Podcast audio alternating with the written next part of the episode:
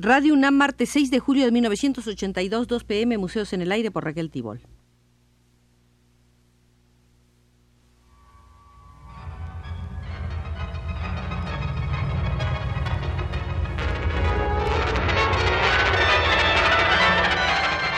Museos en el Aire.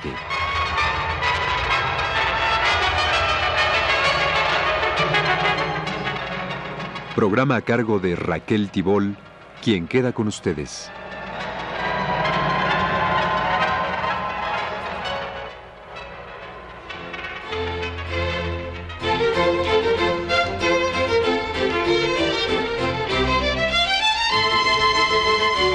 César Lorenzano, autor del libro de reciente aparición La estructura psicosocial del arte, nos invita al Museo de la Estética para exponernos un conjunto de ideas bastante particulares, pero que conviene conocer.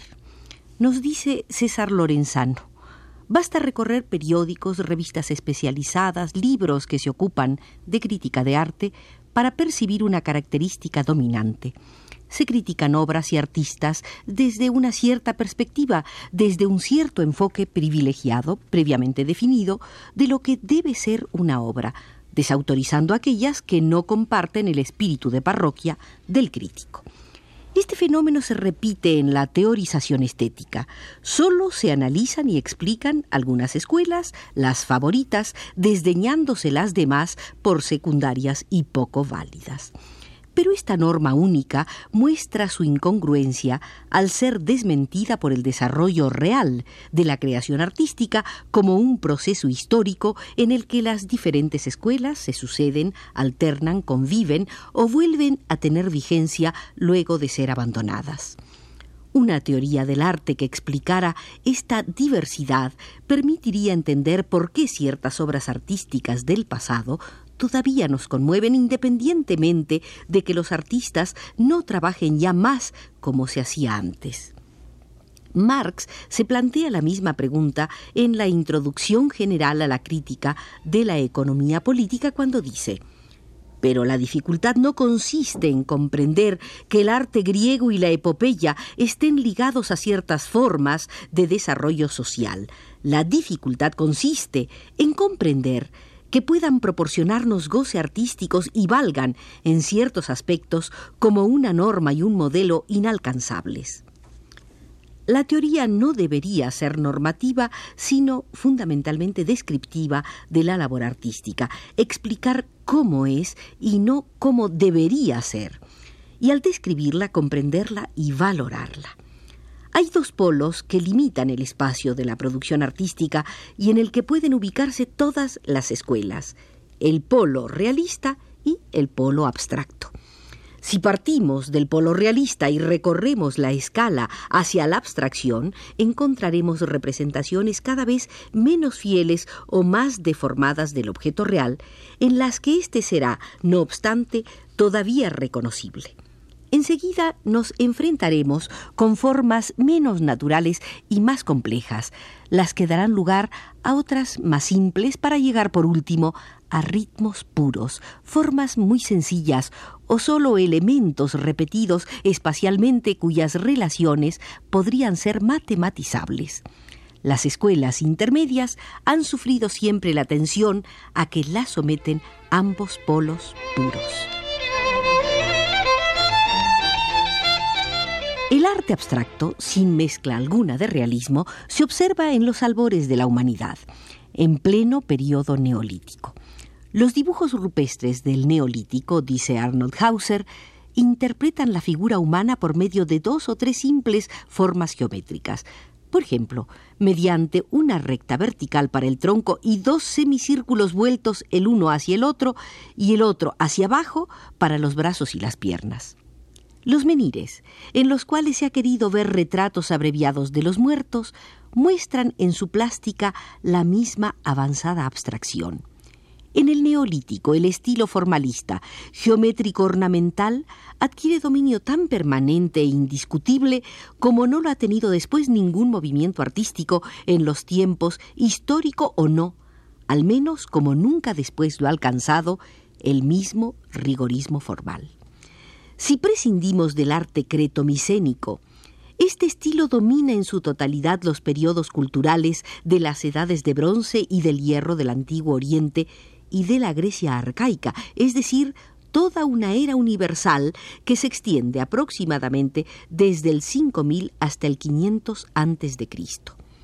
A la concepción artística del periodo dominado por el estilo geométrico, concepción uniforme al fin y al cabo, corresponde, a pesar de la existencia de diferencias individuales, una característica sociológica uniforme que domina toda la era. Es la tendencia a una organización severa y conservadora de la economía, a una forma autocrática de gobierno y a una perspectiva hierática del conjunto.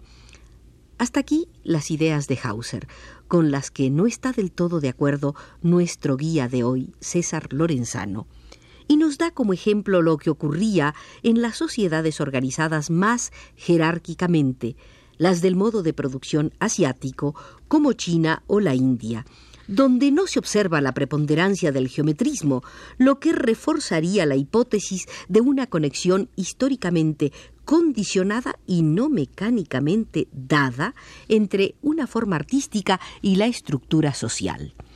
Salvo los desarrollos geométricos del arte en la Grecia arcaica, ocasionalmente en Egipto antiguo, en Bizancio y en las civilizaciones mesopotámicas o los arabescos mahometanos, que son consecuencia de la prohibición coránica para representar la figura humana.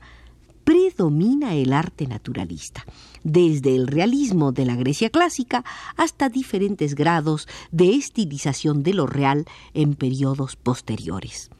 Cada escuela domina el escenario histórico en su momento de apogeo.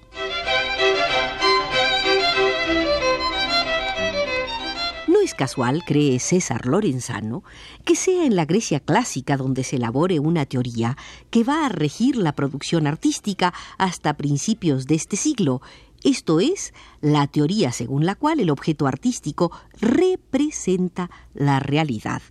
Su existencia es un reflejo del objeto representado.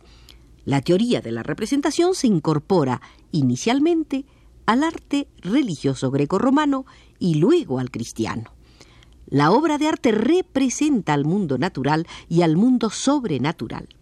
Esta forma de pensar ha marcado tanto la forma corriente de apreciación artística, lo que podría llamarse el sentido común sobre el arte, que la reacción inevitable ante una obra es preguntarse qué representa. La teoría de la representación tuvo un doble consecuente. Por un lado, llevó a desacreditar al arte abstracto, el que fue sucesivamente calificado de absurdo, primitivo, totalitario o reaccionario, y a partir del Renacimiento hasta se llegó a desacreditar toda estilización o deformación de lo real, privilegiando un realismo total. Por otro lado, contribuyó a que se aceptara una única teoría. El arte debía necesariamente representar algo, en consecuencia, había que encontrar la mejor manera de hacerlo. Llegamos a principios del siglo XX, marcado por una doble intolerancia fruto de la teoría de la representación, cuyos ecos se escuchan en discusiones actuales. Intolerancia frente a la obra abstracta o a las estilizaciones de lo natural e intolerancia frente a otras escuelas realistas. Este rígido armazón conceptual será víctima de un triple ataque que habrá de hacer posible la libertad estilística de que gozamos actualmente. Asistimos, en efecto, a la proliferación simultánea de numerosas escuelas.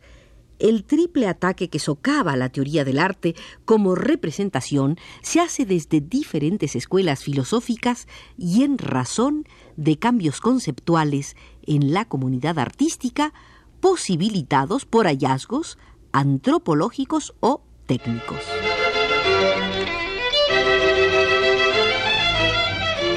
En el nivel filosófico, el marxismo y el existencialismo, cada uno desde su propio enfoque y con obvias diferencias, ponen el acento en la calidad irreductible de lo existente o lo material a una supuesta esencia.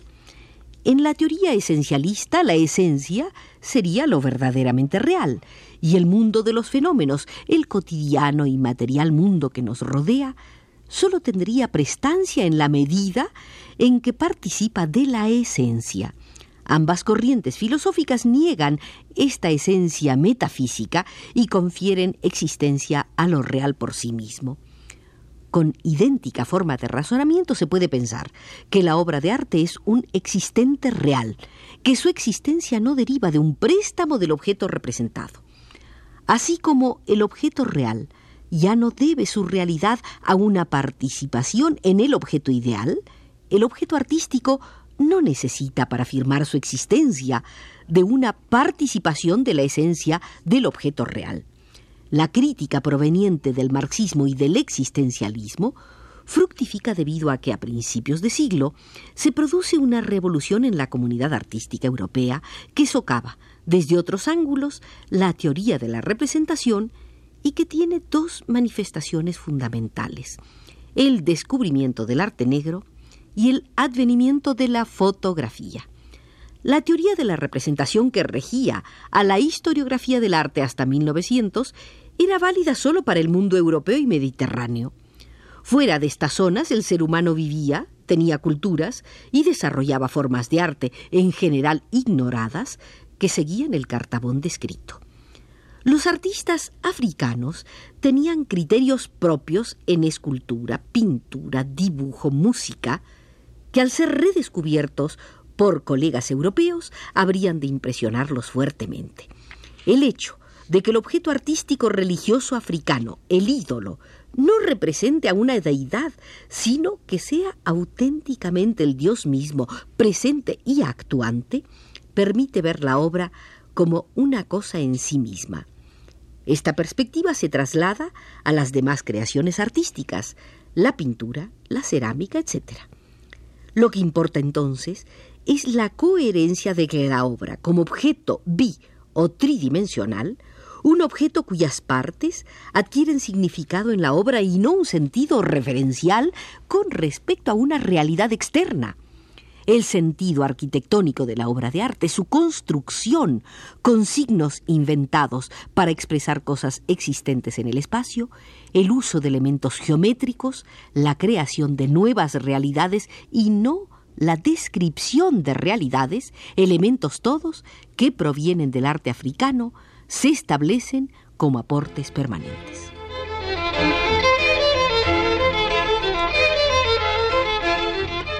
La fotografía, con su inigualada capacidad para crear una imagen exacta de la realidad, desplaza, en la medida en que satisface de manera idónea esa necesidad social e individual de representación a las otras formas artísticas, liberándolas de la obligación de reflejar lo real. El péndulo de la historia parece detenerse en un nuevo dogmatismo, el antinaturalismo. Pero la historia se burla de los dogmatismos y de quienes quieren congelarla. Asistimos hoy al florecimiento de la abstracción, la geometrización, el surrealismo, el hiperrealismo e infinidad de escuelas que en su desarrollo niegan los dogmas. Los polos abstracto y realista de la creación artística tienen cierta analogía con las ciencias. La analogía entre arte abstracto y ciencias formales por un lado y entre naturalismo y ciencias fácticas por el otro salta a la vista. ¿Será este parecido una mera semejanza o estaremos en presencia de una estructura más profunda, con idéntica forma en ciencia y arte, que justifica así el parecido aparente y unifica ambos como modos peculiares de relacionarse con la realidad? Para César Lorenzano, la obra de arte es la construcción de un objeto donde se exteriorizan las estructuras cognoscitivas, representativas, simbólicas. Es la objetivación de estructuras objetivas que son producto del trabajo humano.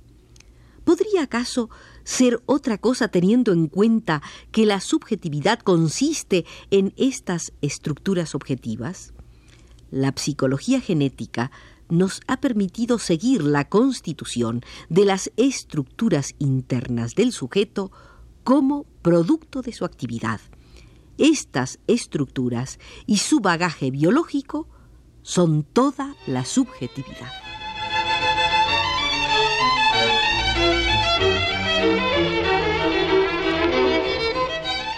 En el Museo de la Estética hemos seguido las explicaciones materialistas de César Lorenzano, quien nos promete para una próxima visita otras consideraciones sobre arte abstracto, naturalismo y epistemología genética. Por hoy la visita ha terminado, pues así nos lo indica Jorge Castro desde los controles.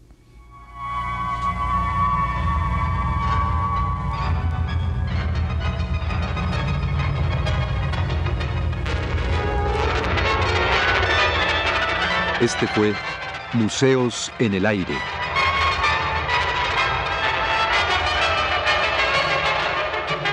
El programa de Raquel Tibol que se transmite todos los martes a las 14 horas.